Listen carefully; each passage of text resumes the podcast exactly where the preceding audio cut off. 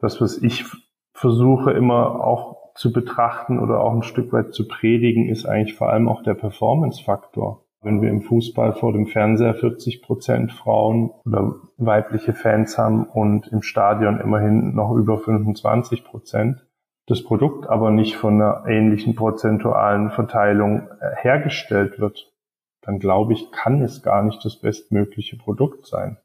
Gilt ja aber für alles. Das hat ja jetzt nicht der Sport für sich gepachtet, sondern wenn ich eine diverse Zielgruppe habe, dann ist es wahrscheinlich schlau, auch in der Herstellung des Produkts diverse Bastler, Handwerker und Manager zu haben. Und das ist einfach nicht erfüllt.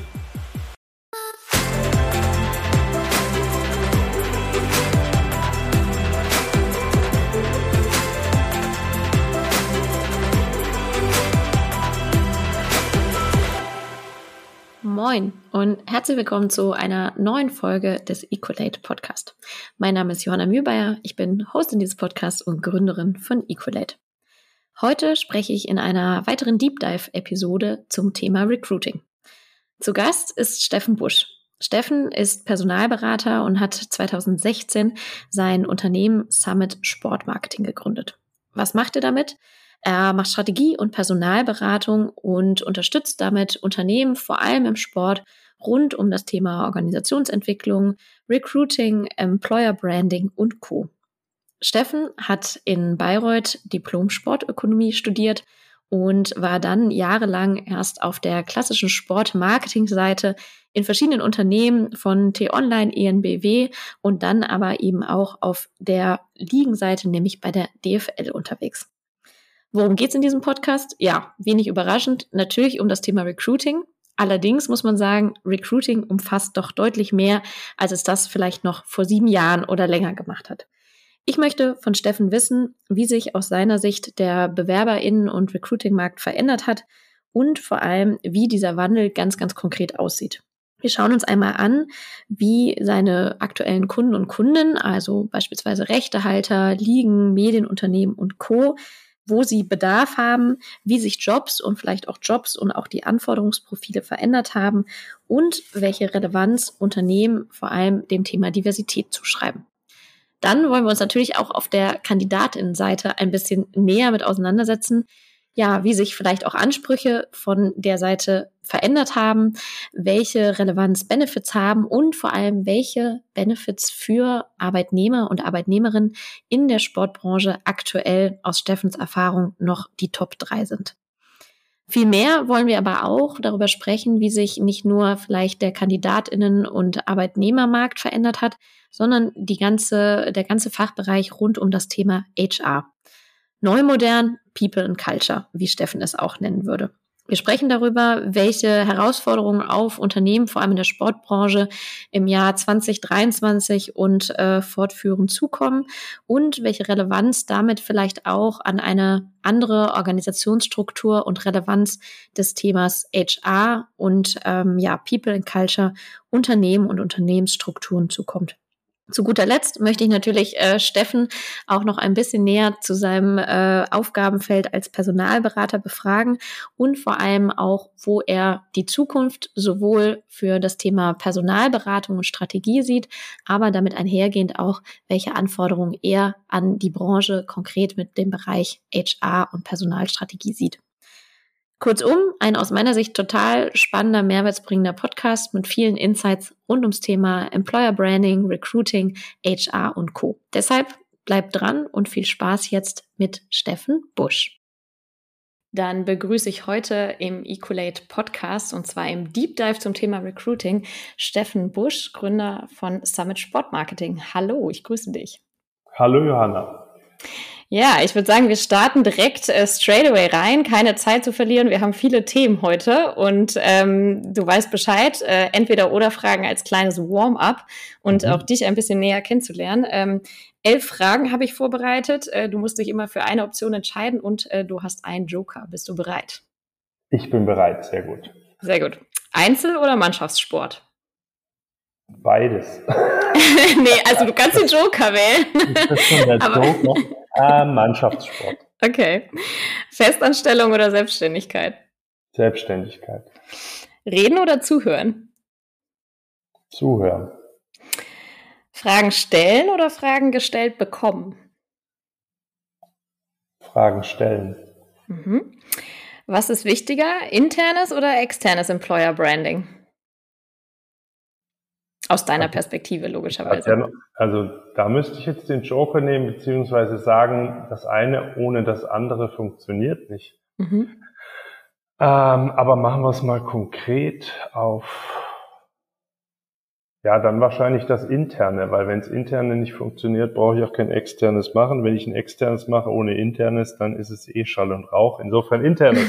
Okay, sehr gut. Du hast, du hast deinen Joker noch. Ähm, Bewerbung mit oder ohne Foto? Mit. Mhm.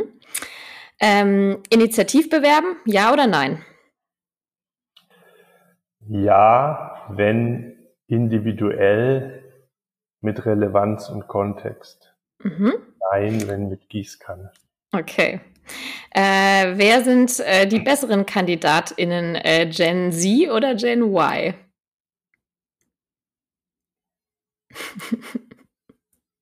Gen Y. Okay. Kommen wir vielleicht gleich noch drauf zu hm. sprechen. Ach, I don't know. Joker. Ja. Joker. Okay, Joker. Äh, Nummer 9. Ähm, Anschreiben im Jahr 2023. Überbewertet oder wichtiges Asset? Anschreiben bei der Bewerbung mhm. überbewertet. Okay, sehr gut. Äh, Vorstellungsgespräche in Präsenz oder virtuell? Immer auch, ähm, also ist ja inzwischen mehrstufig. Ähm, insofern äh, ist es ja immer beides inzwischen, aber immer auch ähm, in Präsenz, glaube ich. Also ohne Präsenz würde ich am Ende nicht zuschnappen, würde ich auch den Kandidaten nicht empfehlen. Aber du hast schon was Schönes gesagt. Ich würde es schon gar nicht Vorstellungsgespräch nennen. Okay, dann gehen wir also da gleich noch tiefer ein. Eher Vorstellungsgespräch nennen, da können wir aber das noch drüber reden. Notiere ich mir gleich mal direkt. Sehr schön. Haben war wir noch das jetzt ein Joker? Nee, das war in Präsenz, war meine Antwort. In Präsenz, ich wollte gerade sagen. Und allerletztes, ähm, über Gehalt offen sprechen, äh, ja oder nein? Ja, Ausrufezeichen. Sehr gut. Das waren super elf Fragen, Johanna. Sehr gut. Ja, ich, äh, vielleicht sollte ich auch mal in die Personalberatung gehen, anstatt nach den Stärken und Schwächen zu fragen. Ja. ähm, ja, lass uns gerne reinstarten. Wir wollen heute ja ähm, über, ich sag mal, das weite Feld, also nicht nur Recruiting ehrlicherweise, sondern auch noch einiges mehr äh, heute sprechen. Vielleicht mal als kleinen ähm, Einstieg. Ähm, du hast dich vor ja knapp sieben Jahren, glaube ich, war es 2016 mit ähm, Summit Sportmarketing selbstständig gemacht.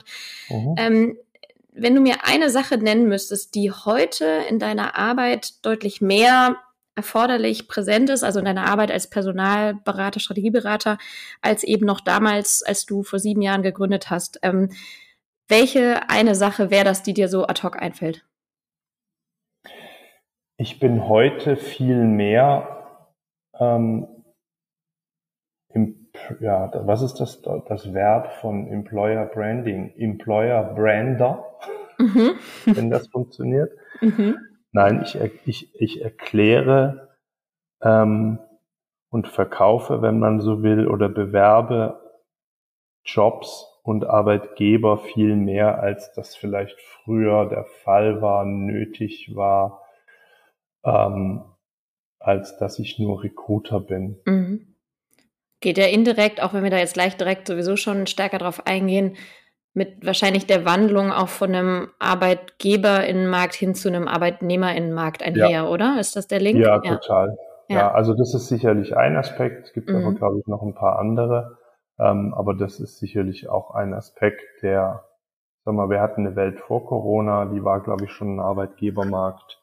Äh, der Bewerbermarkt, genau andersrum. Ja, Arbeitnehmerinnenmarkt, ja, ja. ja. Dann kam Corona mit ganz viel einerseits Unsicherheit und oder der ja schon darüber hinaus, dass die Leute den Job verloren haben, mhm. ähm, wo man sicherlich wieder etwas fester saß und die, die, das Heft des Handelns oder die vermeintliche Macht bei den Arbeitgebern lag und jetzt hat sich es natürlich ähm, und richtigerweise auch wieder gedreht mhm.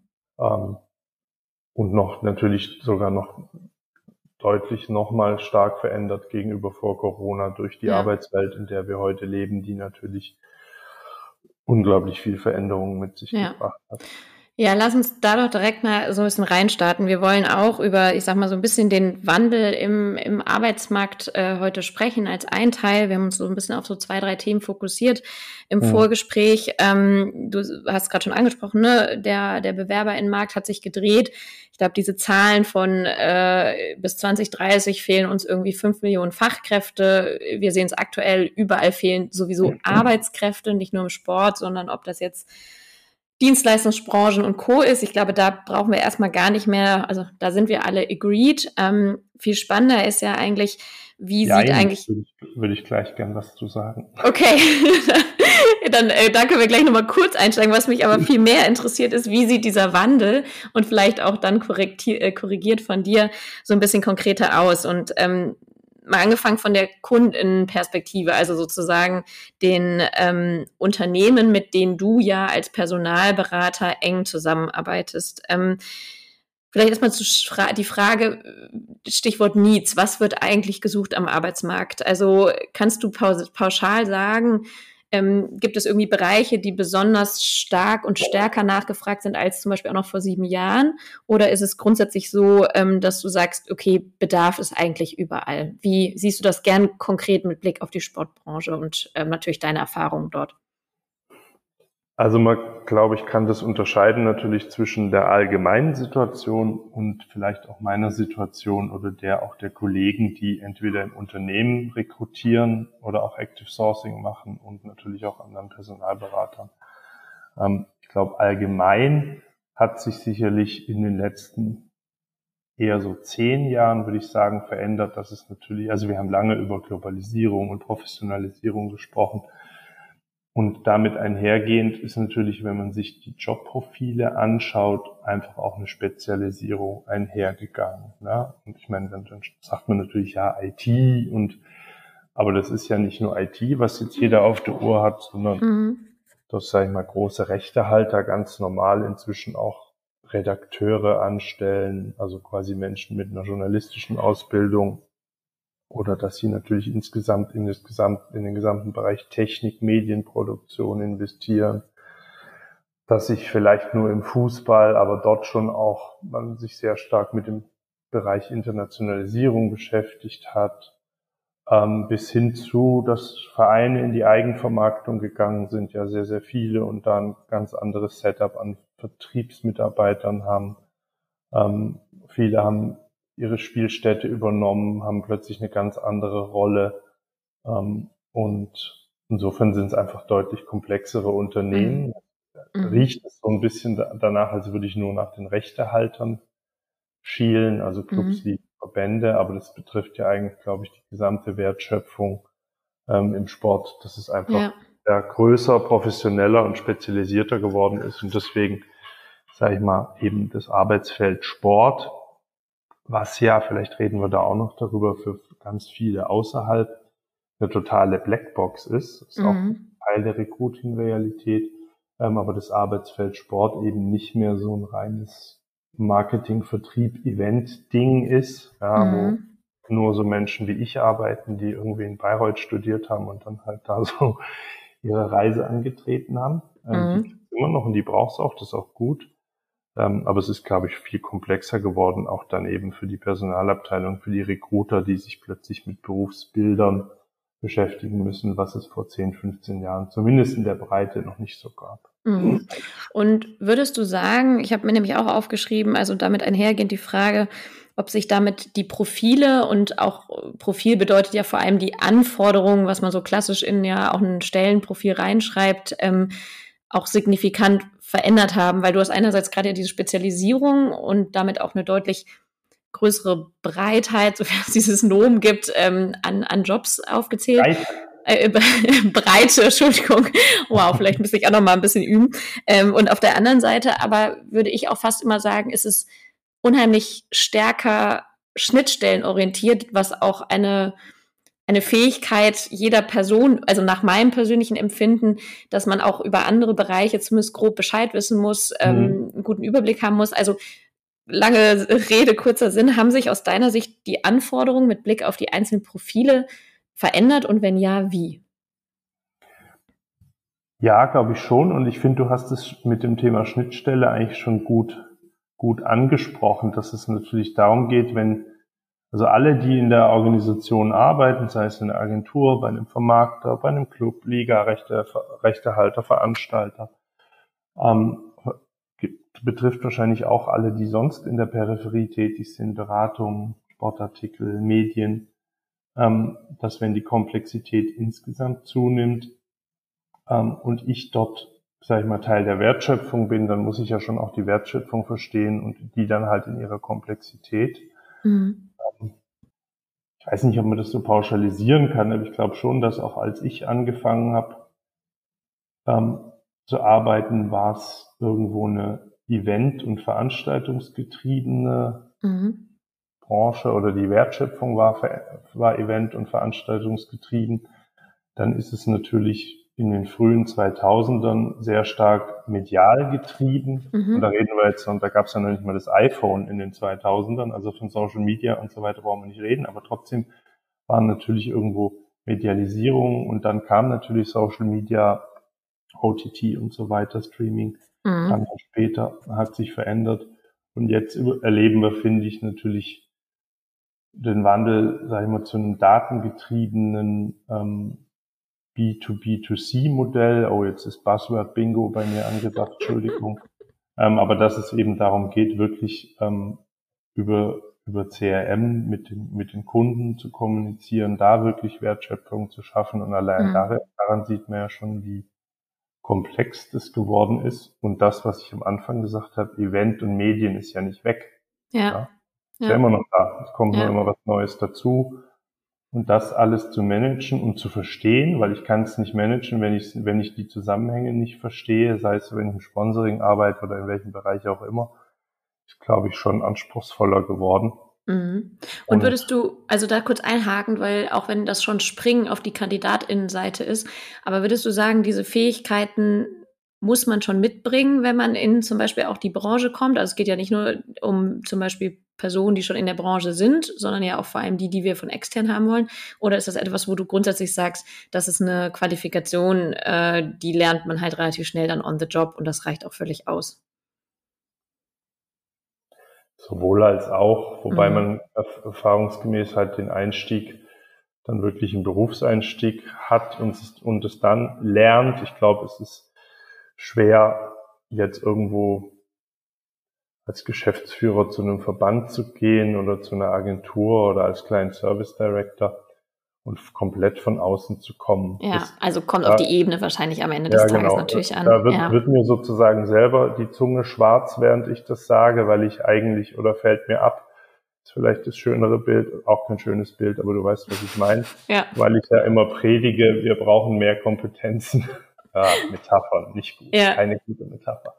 ähm, äh, wir brauchen mehr Kompetenzen von außen. Ja oft merke ich dann, der eigene Reality-Check ist dann, außen ist dann doch eher so die Peripherie, aber auch das ist oft gut.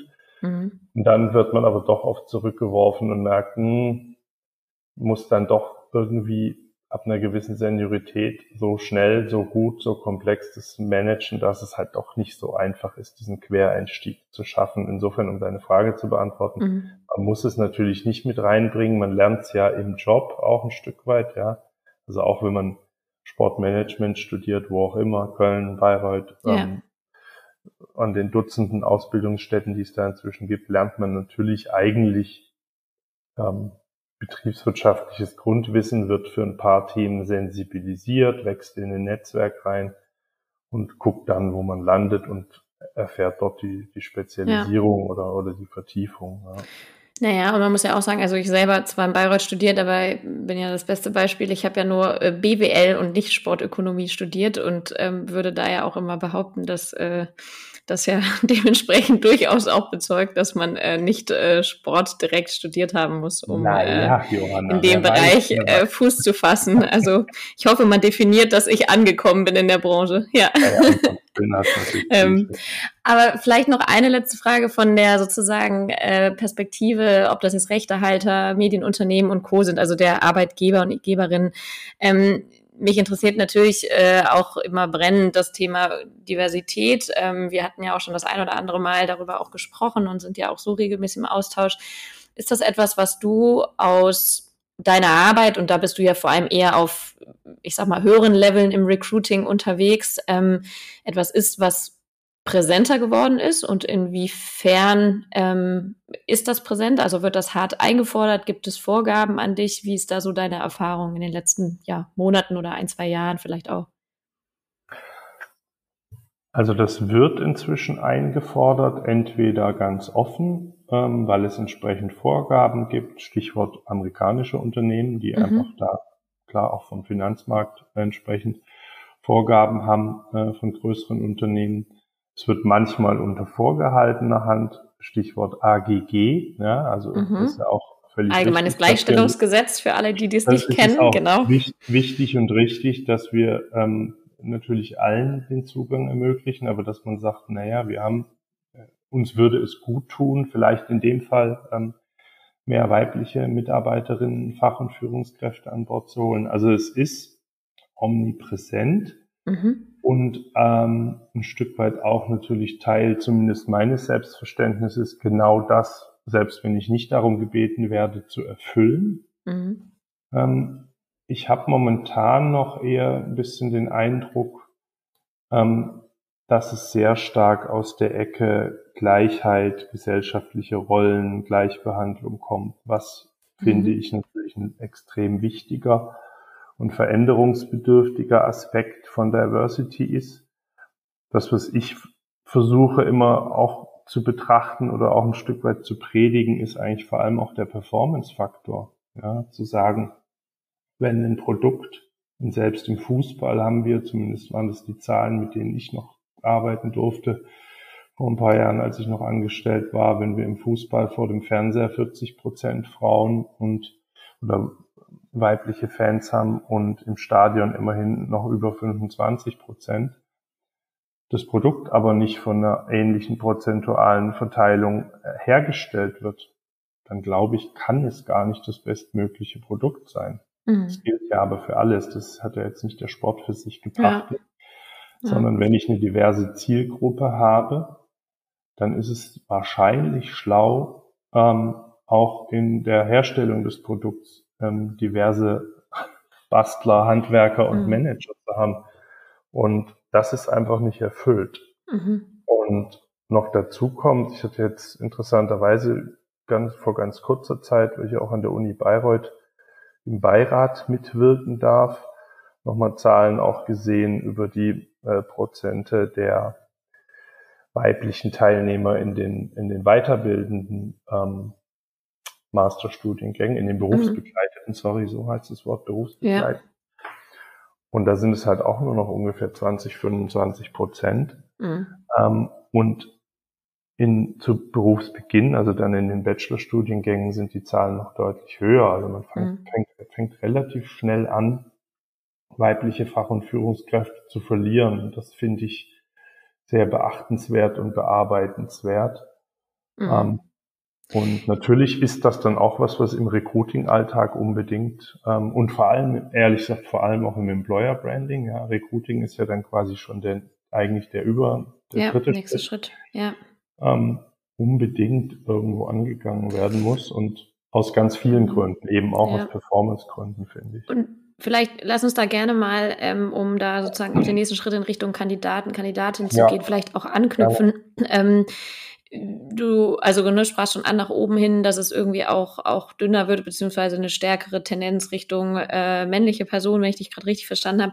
Ähm, die Frage, finde ich, die ja dahinter steckt, ist auch, warum wollen vielleicht auch in dem Falle dann irgendwie Frauen vielleicht nicht bei einem Arbeitgeber äh, im Sport arbeiten, beziehungsweise warum verlassen sie die Branche? Ohne da jetzt im Detail ja auch Antworten liefern zu können, hatte ich mir grundsätzlich mal die Frage aufgestellt, haben sich aus deiner Sicht oder der Erfahrung, wenn du jetzt mit KandidatInnen, Männern wie Frauen sprichst, die Ansprüche an Arbeitgeber ähm, stark verändert? Also was wird irgendwie eingefordert? Hast du das Gefühl, keine Ahnung, Gehalt ist weiterhin Top 1 oder ist es irgendwie Weiterbildung oder kannst du irgendwie sagen, was ist so die Priorität aktuell und hast du das Gefühl im Verhältnis zu vor sechs Jahren, dass es da auf jeden Fall auch eine, einen Shift gegeben hat? Wie ist da deine Erfahrung als Personalberater? Also Gehalt ist interessanterweise immer noch ein ganz großes Thema und ja auch zu Recht ein Thema. Ja, mhm. Also ich finde, es wird oft unterschätzt, dass eine berufliche Veränderung normalerweise für einen Menschen eine Lebensentscheidung ist, weil sowas macht man selbst in der Sport- und Entertainment-Branche oder in der Medienbranche ist es sicherlich volatiler als in anderen Bereichen, aber trotzdem macht man ja nicht 20 Jobs im Leben, mhm. sondern vielleicht fünf, sechs. Und dass in dem Zuge natürlich ähm, Gehalt eine große Rolle spielt, ist legitim und richtig, ist es aber nach wie vor so. Also Gehalt mhm. ist ein Top, Top 3 Thema, das bleibt es auch. Was ist, ist noch so? Top 2 und 3? Ja, und jetzt wird es dann schon natürlich Corona-bedingt interessant, mhm. dass das natürlich durch die hybride Arbeitswelt, in der mhm. wir alle vor zwei Jahren aufgewacht sind, ähm, plötzlich Dinge ähm, ganz normal sind oder man versucht damit normal umzugehen, die es in der Radikalität ohne Corona wahrscheinlich in 20 Jahren nicht gegeben hätte.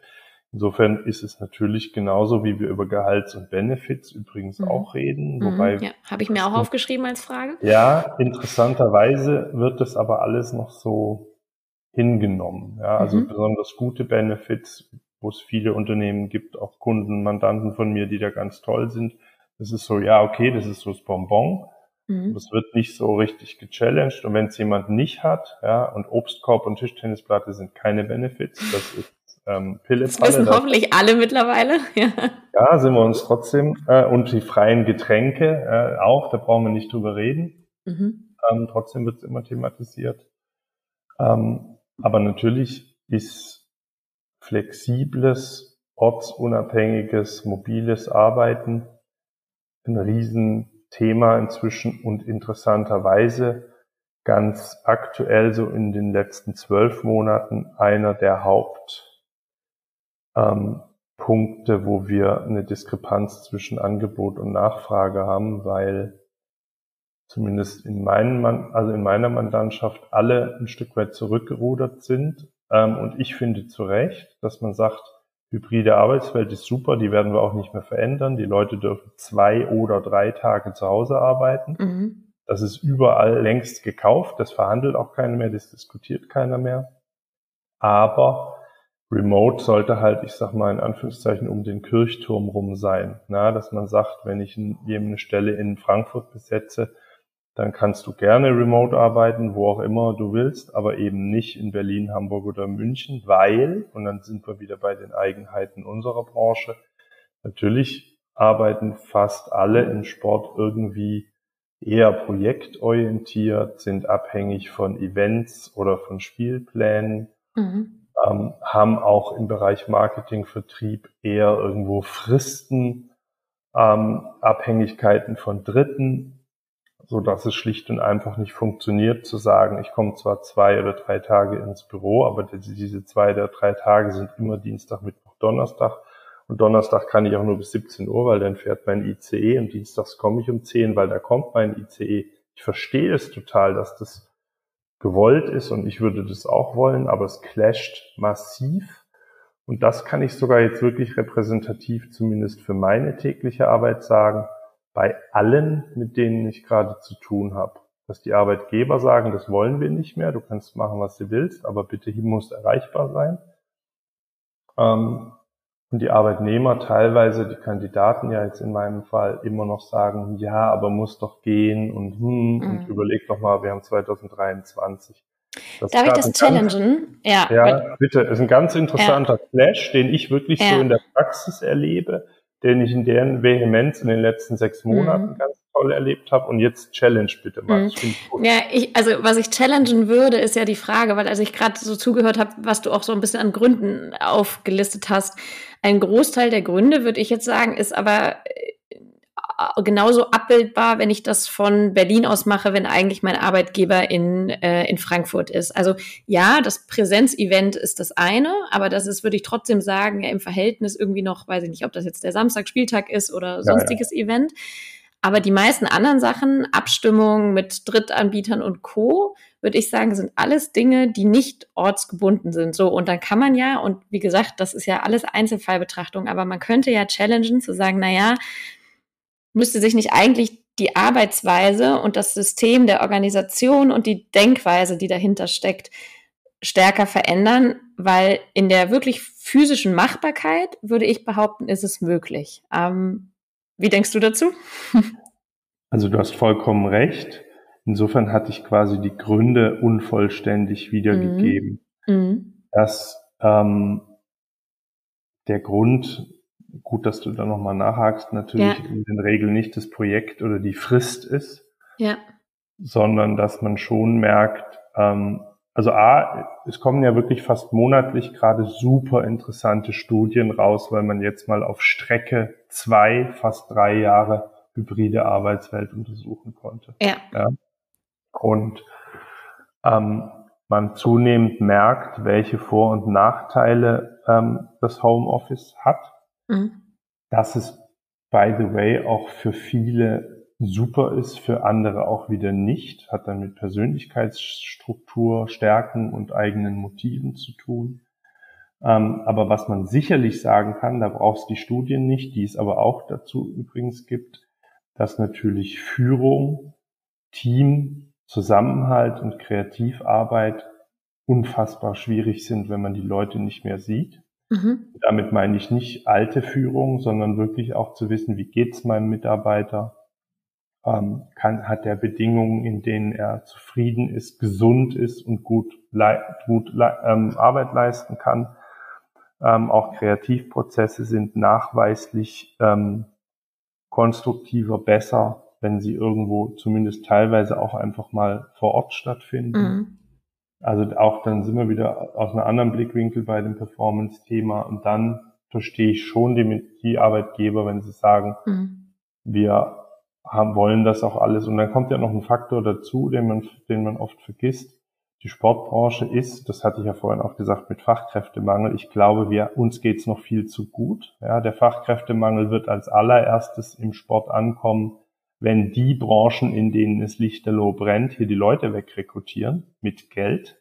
Mhm. Ähm, aber einen eigentlichen Fachkräftemangel mit sozusagen Sportmarketing, Sponsoring, Sportmanagement-Fachkräften haben wir noch nicht.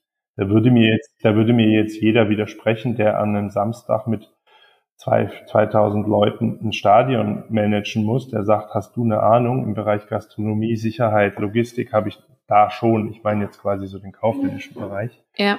Ähm, also da werden wir den Fachkräftemangel ähm, ähm, ja. massiv spüren. Ähm, aber was ich eigentlich sagen wollte, ist, wir haben natürlich eine Branche, in der jetzt sag ich mal durchschnittlich bis unterdurchschnittlich bezahlt wird. Das heißt, wenn ich einer Sportagentur, von der es ja nicht so wenige gibt und die auch ein relevanter Teil unserer Wertschöpfung ist, wenn ich quasi das Projektgeschäft übrig lasse, die überdurchschnittlichen Arbeitszeiten übrig lasse ähm, und das mittelmäßige Gehalt übrig lasse, aber das Agency Life, wie man es so schön nennt, wegnimmt, dann habe ich halt am Ende lauter Mitarbeiter, die auch echt sagen, naja, wenn ich eh 100% remote bin, dann kann ich ja woanders arbeiten. Ja.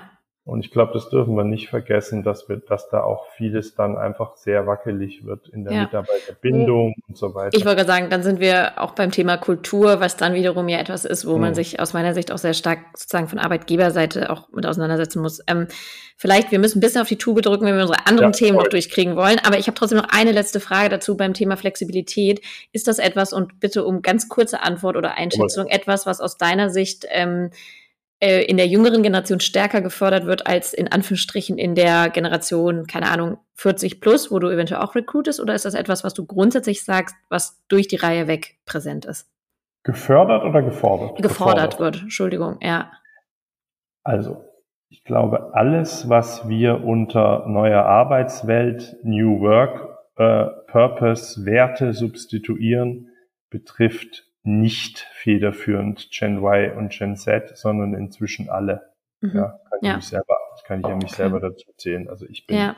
Ende 40 und habe natürlich auch ein anderes Bild von Arbeit inzwischen. Ja. Wäre auch meine Wahrnehmung gewesen, aber ja, okay. Ja. Mhm. Insofern finde ich es total wichtig, dass man das mhm. eben nicht diesen sogenannten Wertewandel diesen Generationen zuschiebt, das betrifft inzwischen alle. Die anderen schlafen ja auch nicht auf dem Baum, die kriegen mhm. ja auch mit, was, was, was läuft. Ähm, aber natürlich sind das ähm, schon die Treiber mhm. und auch jetzt in meinem Recruiting-Alltag dann die, ich sag's mal, ohne das, weil die haben gute Gründe dafür und ich bin da ein großer Befürworter, aber es sind natürlich die komplizierteren Kandidaten. Mhm. Ja, es ist ja. ganz, ganz witzig, wenn ich für eine Executive-Stelle einen 50-Jährigen anspreche und sage, du musst umziehen, dann sagt er, ja logisch. Wenn ich mal im Mid-Level-Bereich irgendwo einen Senior Manager suche mit Ende 20 und sage, du musst umziehen, sagt er, nee, kannst vergessen. Da muss ich dann schon öfter mal schmunzeln. Die Antwort darauf, wie ich damit umgehe, gebe ich dir in anderthalb Jahren. Okay. Vielen lieben Dank.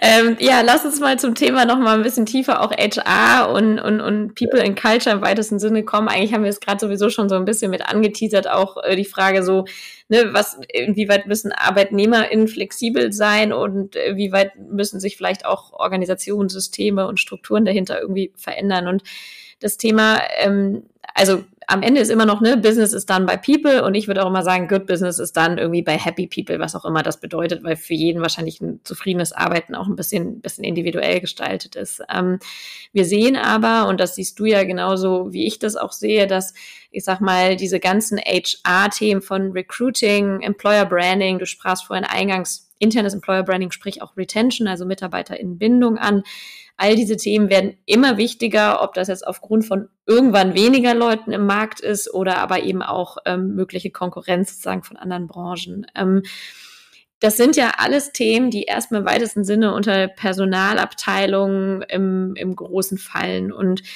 vielleicht mal angefangen von HR-Tools, Active Sourcing, Diversity und Co. Ähm, Würdest du sagen, also die Ressourcen im Moment in Sportunternehmen sind logischerweise limitiert oder sind immer limitiert in dem Bereich. Wo ist eine Prio, wenn wir diese ganzen HR-Buzzwords nehmen, wo du sagst, das wäre das eine Thema, was aus deiner Sicht elementar wichtig ist, sich jetzt und auch in den nächsten Monaten, Jahren von HR-Seite anzuschauen? Also ein Thema kann ich nicht sagen.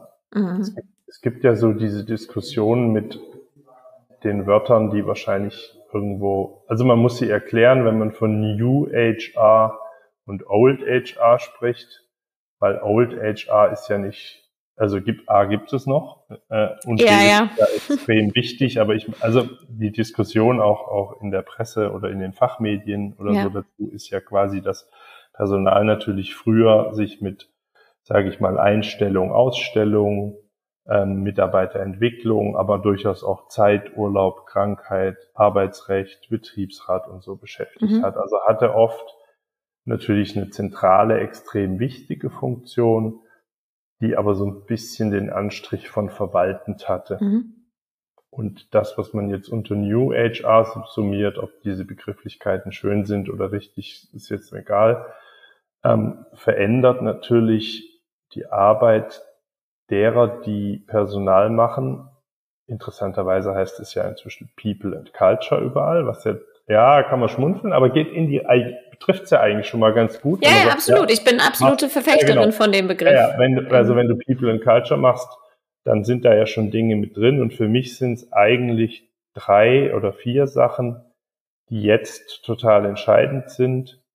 Ähm, und das eine ist jetzt erstmal dann halt total Personalmanagement fremd, nämlich dass du eigentlich strategisches Marketing im Personal machen musst. Mhm. Weil wenn man sich Arbeitgebermarketing mal anschaut, um was es da eigentlich geht, damit meine ich auch vor allem externes Arbeitgebermarketing, dann geht's halt wirklich um Markenpositionierung, um Markenführung, ähm, auch die Implementierung einer Markenpositionierung in der gesamten Kandidatenreise und das ist halt wirklich hardcore strategisches Marketinggeschäft.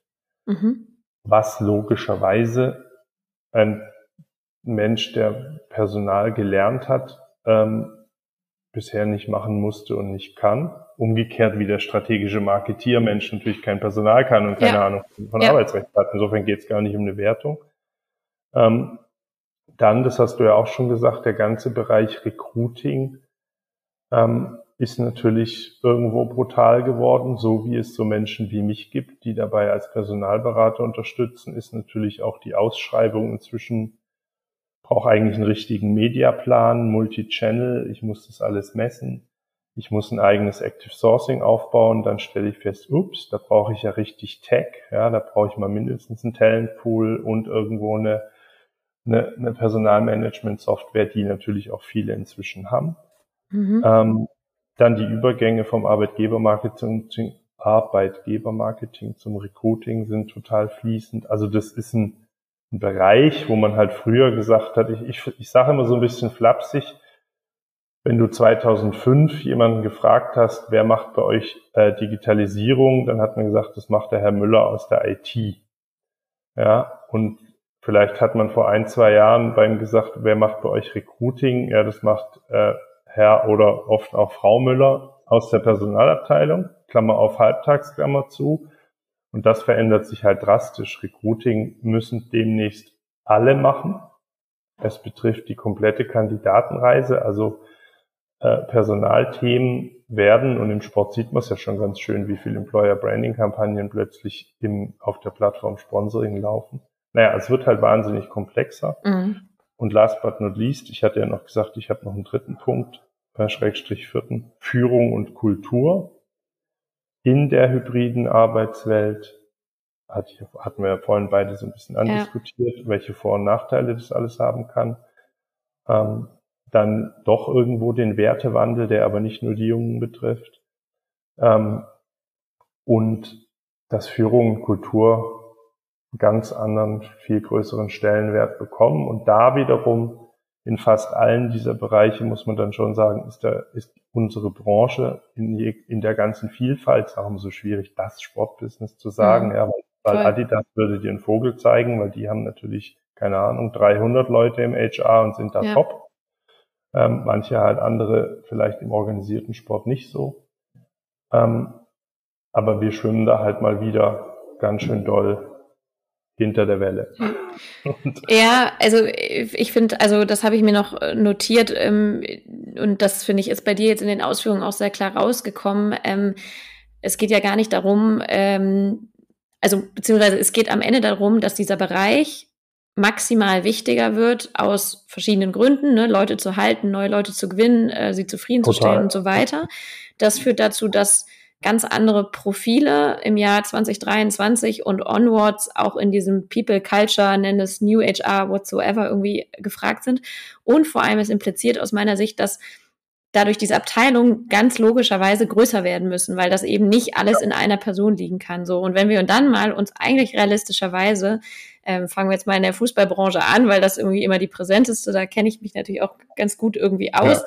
So sehr muss man ja ehrlicherweise sagen, ich weiß, dass Werder Bremen mit Tarek ähm, Brauer einen Herren in der sozusagen Managementspitze hat, der auch für das Thema Personal verantwortlich ist. Wir haben beim BVB gerade zwar einen Mutterschutz, aber Corinna Timmermann, äh, jetzt gerade ersetzt durch Jasmin Heuermann, ähm, Personaldirektorin Personal. Aber ansonsten wird es, ich habe mal so grob überlegt, schon wieder relativ flach, was sozusagen diese Personal A, Verantwortung auf höchster Ebene und vor allem auch ein großes Team angeht, wo jetzt aber immer mehr aufgestockt wird. Ähm, soll heißen, AKA, eigentlich müssten doch jetzt nicht nur Bundesligisten, sondern auch natürlich die anderen Bereiche sich dringend damit auseinandersetzen, auch ihre eigenen Ressourcen dahingehend auch personell aufzustocken, oder? Wie siehst du das? Ja, Ausrufezeichen. Mhm. Ähm, es passiert punktuell, mhm. aber noch nicht vehement, wie es in anderen Branchen ist, weil es uns noch zu gut geht. Ja. Punkt. Also. Und ich würde vielleicht ergänzen, auch das Thema leider manchmal bei den falschen Personen noch nicht angekommen ist. Ne? Also ich glaube, eigentlich könnte man jetzt schon ganz viele Anzeichen sehen, dass der Need da ist, sich intensiver auch auf sozusagen Management-Ebene ja, dafür zu entscheiden. Ich habe nur das Gefühl, dass doch, und es gibt auch andere Prioritäten, weil Abstieg droht und so weiter, das wissen wir ja alle. Aber dass ja. das leider nicht davor schützen kann, sich nicht mit dem Thema auseinanderzusetzen, ist meine, mein Gefühl, um ehrlich zu sein. Hm. Ja, ja, das, so, das war mein etwas, etwas plastisch populäres Thema mit IT 2005 ja. und Personal 2022 oder wann ja. auch immer, dass man das natürlich noch so als eine Abteilungsfunktion sieht und relativ schnell merken wird, dass das äh, irgendwie schon eine Abteilungsfunktion bleibt, aber dann muss die Abteilung ganz schön groß sein. Mhm. ähm, und dass es alle mitdenken müssen. Viele machen das ja auch schon gut, ähm, aber die Strukturen sind noch super klein. Also mhm. da, wo es gut funktioniert, macht es dann halt die Kommunikation mit. Ja. Und die, sag ich mal, die, die Entscheiderebene machen es mit, die Fach, die Fach, die Führungskräfte machen wahnsinnig viel, aber es ist halt dann ja noch nicht zentralisiert, noch nicht strategisch zu Ende gedacht. Ja. Aber ich glaube schon, ich sag mal, die, die Ausrede kann man sagen, es geht der, geht der Branche natürlich noch zu gut. Ähm, und ich war letztes Jahr auf der Zukunft Personal in Köln. Mhm. Ähm, Wir müssen ein bisschen auf die Zeit schauen, Steffen. Ja, die gibt es in Nord und Süd. ich habe gleich noch eine Frage. ja. Und da ging es ausschließlich um Recruiting. In allen anderen Branchen ja. halt es lichterloh ja. brennt. Lichterloh da sind wir noch nicht, ja. Aber ja. das wird ja auch kommen, weil auch diese Branchen schauen sich halt an, okay, ich brauche einen Vertriebler, dann hole ich mir den jetzt halt fürs ja. doppelte Gehalt woanders. Ja, so, jetzt, Punkt. ich bin ganz bei deiner Uhr. Ja, ganz bei deiner Uhr, weil ich habe noch eine letzte Frage okay. äh, mit Blick auf sozusagen ja das, was du betreibst. Und das müssen wir zwar ja. so ein bisschen abkürzen, ähm, aber ich, mir ist es trotzdem wichtig, da nochmal kurz drauf einzugehen, weil ähm, Schlussfolgernd mal angenommen, die Personalabteilungen äh, werden größer, setzen sich mehr mit dem Thema auseinander ähm, könnte man ja ganz ketzerisch sagen, das, was du machst, nämlich Personalberatung, äh, strategische Personalberatung, ist ja dann, wenn eigene Abteilungen aufgebaut werden, äh, irgendwann in Anführungsstrichen redundant, Fragezeichen. Ähm, Unbedingt. Siehst du das auch so oder wie ist deine Sicht darauf? Unbedingt gerne. Deswegen nenne ich mich ja auch nicht Headhunter, sondern Personalberater, weil ich ja. Ähm, auch von meiner Herkunft her ja eigentlich ein Marketier bin und Unternehmen mhm. auch dabei berate, ähm, eine Arbeitgebermarke zu positionieren, ihre Kandidatenreise zu filetieren, analysieren, Entschuldigung, optimieren. Mhm. Ähm, also all die Probleme, die wir besprochen haben, versuche ich ja mit meiner Dienstleistung ähm, auch irgendwo anzubieten und zu tackeln, zu sagen, wir, äh, ich mache im Bereich Arbeitgebermarketing einiges, ähm, berate auch gerne dabei, ein Inhouse-Recruiting, Active Sourcing aufzubauen, ähm, natürlich kann man dann sagen, ja, da machst du dich ja als Headhunter obsolet. Einerseits ja, aber das ist ja nicht mein Anspruch. Mein, mein Anspruch ist ja zu sagen, ich bin Berater, der, der diese Komplexität des Bewerbermarktes und der Recruiting-Nöte auflöst. Und mhm. das mache ich sehr gerne über Headhunting, weil das ist zugegebenermaßen gut bezahlt. Ja. Mache ich aber gerne auch einfach über Organisationsentwicklung, über Beratung im Bereich Employer Branding ähm, und den ganzen vielen anderen Themen, die es da gibt. Wie gehe ich mit hybrider Arbeitswelt um? Ja, wie organisiere ich mhm. das? Welche Themen muss ich im Auge behalten und so weiter und so fort. Ähm, und es wird aber darüber hinaus immer noch natürlich, wenn es, es gibt ja ganz viele Gründe auch noch für Personalberatung in dem Sinne, wie du es meintest, nämlich Recruiting, Headhunting. Die wird es auch weiterhin geben ähm, aber vielleicht mittelfristig dann doch in, sage ich mal, weniger konkreteren Anwendungsfällen, als es momentan ist. Momentan habe ich ein bisschen das Gefühl, es ist oft letzte Ausfahrt Headhunter. Schön für uns, für mich und die Kollegen, weil gut bezahlt und viel Geschäft. Momentan, mhm. also ich habe momentan so viel zu tun, wie seit ich mich selbstständig gemacht habe, nicht. Ähm, das ist schön. Ähm, aber es ist eine sehr gute Antwort, aber sicherlich auch nur eine von einigen, die man geben kann und da letztendlich die Unternehmen in die Lage zu versetzen, sich da aufzustellen, da in eine gute Startposition zu kommen, gar nicht immer nur, um irgendwo Folgegeschäft zu generieren, wie das vielleicht große Unternehmensberatungen machen, die dann irgendwo ein Projekt machen, um sicher schon das Folgeprojekt rauszuschneiden. Darum geht's gar nicht. Oft kann mhm. man auch ganz viel dann selber machen. Aber insofern ja, also die, die Frage von dir ist gut und richtig und deswegen sind sicherlich alle Personalberater auch aufgefordert, sich über Headhunting hinaus aufzustellen. Mhm. Ich habe das, glaube ich, ganz gut hinbekommen. Ja. Jetzt schauen wir mal. Ich wollte gerade sagen, man muss aber ja auch sagen, dass, also wie wir gerade festgestellt haben, die Unternehmen im Sport sind auch noch nicht so weit. Das heißt, ich vermute mal, ähm, dein Slash, ich meine, mein Geschäft betrifft es ja irgendwie auch ähm, ja, durchaus an ganz ja. vielen Ecken und Enden, ist da mit Sicherheit in den nächsten Jahren äh, noch extrem gefragt. Und man muss ja auch dazu sagen, also ich glaube sowieso, es gibt kein Business mehr, was sich nicht regelmäßig im Wandel befindet und alle die, die nur diesen Wandel ähm, mitgehen und immer wieder überlegen, ist das, was ich gerade an Leistung bringe, auch noch das, was am Markt gefragt ist, ähm, werden sowieso fortbestehen. Also ich glaube, das ist jetzt nicht nur was, was im Jahr 2023 relevant ist, das war es eigentlich schon immer, zumindest wenn man ähm, in Anführungsstrichen äh, erfolgreich sein möchte oder, oder eine Relevanz irgendwie behalten möchte. Ne? Ähm, Absolut. Ja. ja. Cool, dann ähm, würde ich fast sagen, äh, lass uns ähm, hier äh, zum Ende kommen. Und äh, ich habe irgendwie noch gefühlt noch 20 weitere Fragen, aber vielleicht müssen wir noch mal ein Follow-up einfach machen, ähm, wo Sehr wir uns nochmal intensiver mit ein paar Themen auseinandersetzen. Ähm, aber du hast natürlich wie alle meine Gäste und Gästinnen äh, am Ende des Podcasts das letzte Wort oder die letzten Wörter. Und äh, dementsprechend äh, von meiner Seite schon mal vielen lieben Dank. Und ähm, was äh, immer du noch mitgeben möchtest, loswerden möchtest, möchtest, ähm, shout out, uh, the stage is yours. Also erstmal vielen Dank für die Einladung und das nette Gespräch. Wir hatten ja ein paar Anläufe in den letzten ein, zwei Jahren. Das haben wir es endlich mal geschafft, was total super war. Und genau wie du sagst, deswegen fällt es mir auch schwer, das eine abschließende äh, Amen zu sprechen.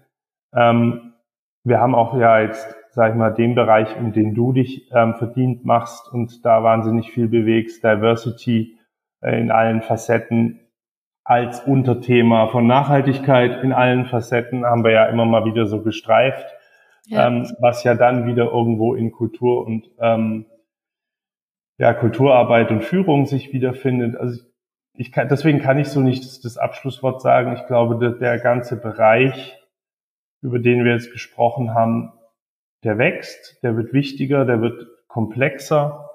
Ähm, deswegen ist es wichtig, dass man sich darum kümmert, ähm, intern wie extern, da vielleicht auch Kompetenzen zusammenbringt, zusammenarbeitet, ähm, was ja auch teilweise passiert, dass es da, glaube ich, weniger Scheuklappen gibt ähm, als vielleicht in anderen Bereichen, Stichwort Personalgruppe der VSA und so Geschichten.